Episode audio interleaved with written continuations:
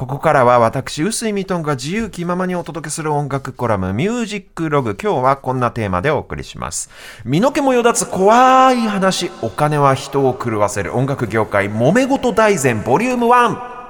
ということで今日はあの夏の納涼企画ということでですね、はい背筋も凍る音楽業界のお金の揉め事についてのお話でございます。いや、朝多いですから、音楽業界は。朝ですよはい、今私、私、このお金の揉め事の話が大好きでございましてですね、たくさんネタがあるんですよ。で、あの、今日は僕がね、僕が思春期を過ごした90年代に、はい。当時 MTV っていうあの音楽専門のケーブルテレビのチャンネルありますけれども、あのチャンネルでめちゃくちゃヘビロテされていた思い出の大ヒット曲が1曲ありましてですね、はい。それがあのイギリスのロックバンドで、ザ・バーブというグループのえー、とビタースイートシンフォニーという曲なんですけどね、はい。これちょっとね歌入るまでが1分くらいあって結構長いんですけど、その歌入る前のイントロの部分が今日のお話の超重要なポイントになるのでちょっとねあの歌入りくらいまでまずは聞いていただきます。どうぞ。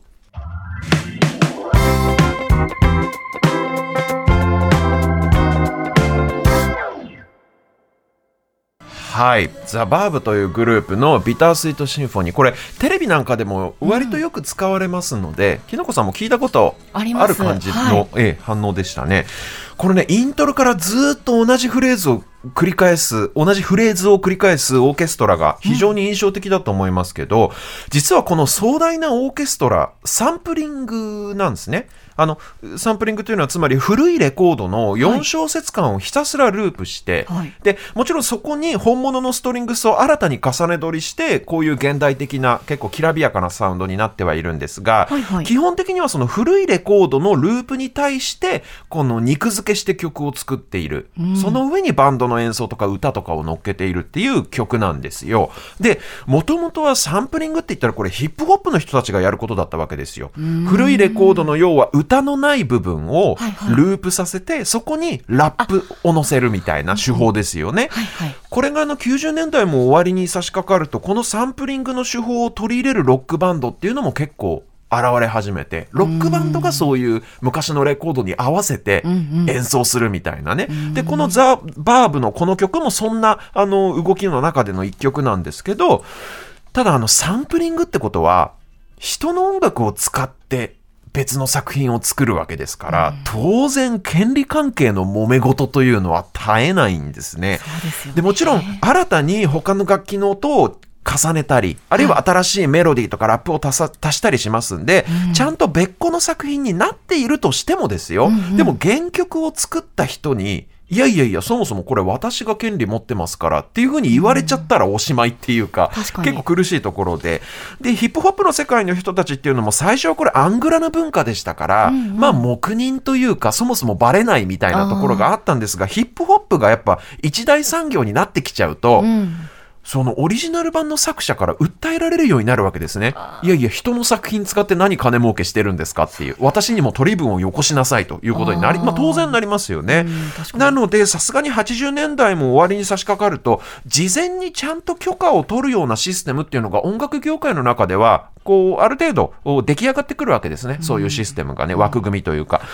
ただ、許可をもらえるかどうかは、オリジナル版の権利者次第なところがあって、場合によっては、使うのは構わない。使ってもいいけど、その代わり分かってんだろうなっていう。その、ねそれで発生する印税は全額100%こっちによこせよと。だったら使ってもいいよっていうふうに言われる場合とかもあるわけですね。で、このザ・バーブももちろんこういう揉め事を避けるために、もう90年代も終わりですから、事前に許可は取ったんですよ。お、はいはい。許可は取った。正確に言うと、取ったつもりでいた。あの、これね、サンプリングされた元になったレコード、今さっきかけた曲のね、はいそのオーケストラが同じフレーズを繰り返すところっていうのが、その元のレコードっていうのは、デッカっていうイギリスの老舗のメジャーレコード会社からリリース、60年代にリリースされていたレコードで、バンド側はその会社、レコード会社に使用の許諾をえー得たわけですよ。うんはいはい。許可は取れたんです、うん。でこの元になったレコードってそもそもどんなレコードかと言いますと、はい。これがちょっとねややこしい話なんですけどローリング・ストーンズあいるじゃないですか、はい。うん。イギリスのロックバンド60年代から活躍している、そのストーンズの名曲の数々をオーケストラで演奏してみましたっていう企画もののレコードだったんですよ。この、なんだろうな、例えば今でも結構あるんですよ。J-POP のヒット曲をオーケストラで演奏してみました、あみたいな。でそのアーティスト本人のはいはい。作品ではないんだけれども、そのアーティストに許可を取って、オーケストラアレンジして豪華になんかやってみましたみたいな、BGM として聴けるイージーリスニングのレコードみたいなね。はいはいああいう感じで、ストーンズの曲をオーケストラで弾いてみましたみたいな企画もの。だから決してストーンズの作品というか、ストーンズ名義のレコードではないし、うんストーンズのメンバーは誰一人として関わっていないんだけれども、うんうん曲はストーンズの曲なんですね。これが60年代にあのストーンズがすごい人気だった頃にそれにあやかってリリースされたような作品なんですが、そのレコードの収録曲でやっぱりストーンズのその名曲の一つ「ザ・ラストタイムという曲が入っておりましてですね、はい。これがサンプリングされた元なんですがちょっと聞いてもらいましょう。ちょっと音質が古めかしいけどさっき聞いたイントロと全く同じキーも同じです。この部分をループしてそれに新しくオーケストラをこう取り重ねていって、えーバンドの演奏を加えてできたのがさっきのザ・バーブのビタースイートシンフォニーなんですけれども、まあ、この今流してるこのレコードをバーザ・バーブは使いたくて、で発売元のデッカレコードに許可をもらったもらってさあめでたく音源も完成しましたんでリリースしようという段階になってですねはい。お金の匂いを嗅ぎつけてとある一人の男がリリースに待ったをかけたんですね。はい。その男の名がアラン・クラインという人なんですけど、はいアラン・クライン。このアラン・クラインという男が実は、はいビートルズを解散に追い込んだ男として非常に有名な、というかめちゃくちゃ悪名高い、音楽史にその名を残すレベルの悪徳マネージャーなんですよ。はい。で、ちゃんとこの人の人生紐解いていくと、あの、ちゃんと功績もあるんです。功績もあるんだけど、ロックファンの間ではもう主戦度というか、銭ゲバみたいな、はいあーもう悪徳マネージャーとして有名な男で、で、この人、アラン・クラインはビートルズと揉めて、えっ、と、解散、ビートルズが解散になるきっかけを作った人なんですが、ビートルズと揉める直前に、ローリング・ストーンズのマネージャーもやってたんです、一時期。で、どういうわけか、ストーンズの1960年代の全楽曲の権利をこの人が所有してまして、で、管理し続けていたんです、90年代まで死ぬまで。なんせ悪徳ですから、うまいこと多分バンドから当時権利を巻き上げたんでしょうね。で、この守銭奴として名高いアラン・クラインがイチャモンをつけたんですね。はい。だってまあそのこの曲のサンプリング元はストーンズのレコードではないけど、ストーンズ名義のレコードではないけど、ストーンズの曲を使ってるわけじゃないですか。そうですねなんで、このストーンズのミック・ジャガーとキース・リチャーズが作った曲ということは権利はこの人が大元の権利はこの人が持ってるので、はいは。俺様の許可がなければこの曲は絶対に使わせないとごね始めたんですね。で一口に著作権って言ってもいろんな権利があるんですよ。はい録音物をサンプリングして使うのかあるいは曲をカバーして自分で歌いたいのかとかによっていろいろそのどう使うかによって許可をもらう先が変わったりするんですね。んでザ・バーブの場合はこれしくじったのがレコード会社にレコードの使用を許可もらったんだけれども、作曲家本人の許可は自動的にそこに含まれると思っちゃってたわけですよ。あまあ、今回のケースで言うと作曲家本人というか作曲家本人から権利を巻き上げたアラン・クラインの許可も自動的に含まれると思ってたんだけど含まれなかった。まあ、あのそういうね契約の内容とか条件次第では、その含まれないこともあるんでしょうそういう重箱の隅をつつくのがうまいんですよアラン・クラインは。でまあ、アラン・クライン、これ、印税をせしめるチャンスと言わんばかりにリリース直前に食ってかかったわけですね。で、まあ、もう曲もできちゃってるし、リリース予定もあるから、とりあえずじゃあ印税50-50でリリースしましょうということで、一旦話はまとまりました。で、リリースしました。そしたら、世界中で大ヒットしたわけですよ、この曲が。そうすると、アラン・クラインの銭ゲバ魂に火がつきましてですね、やっぱり50-50って言ったけど、100%もらえないんだったら許可しません。もう全部マーケットから取り下げてくださいみたいなことを言い始めたんですね。この人は。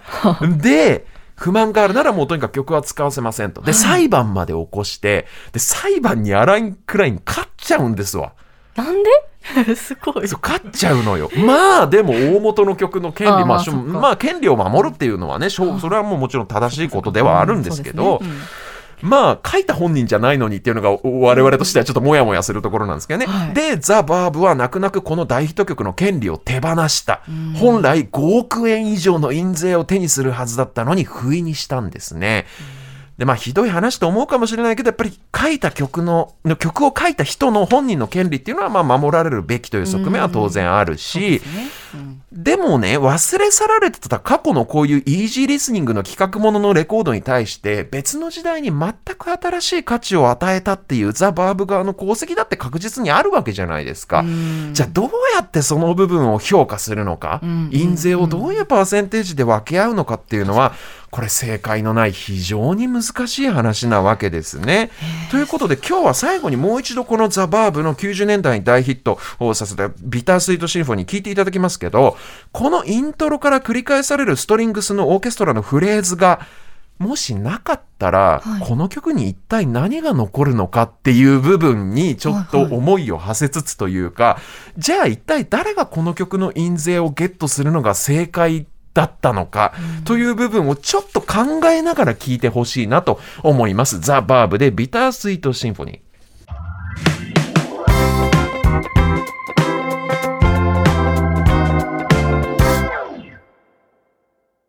はい、ザ・バーブのビタースイートシンフォニー聞いていただきてますけど実はこの話後日談がありまして、はい、その悪徳マネージャーアラン・クラインが2009年に亡くなったんですが、はい、亡くなった後でその息子さんのジョディ・クラインとザ・バーブ和解しました。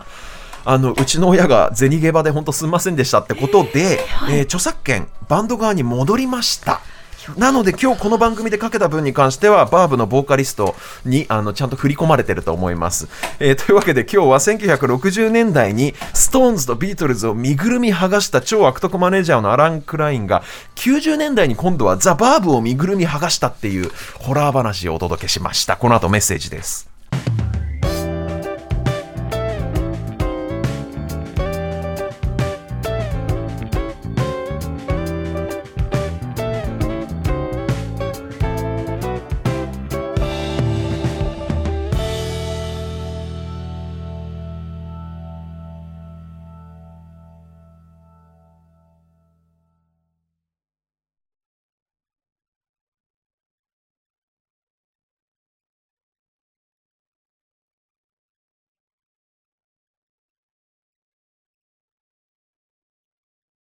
もっとプールのスポットライト。誰一人取り残さない社会をキーワードに。ゲストをお招きしながら勉強するやつ。みんなで考えてゆこうスポットライト。毎週日曜夜11時配信スタート。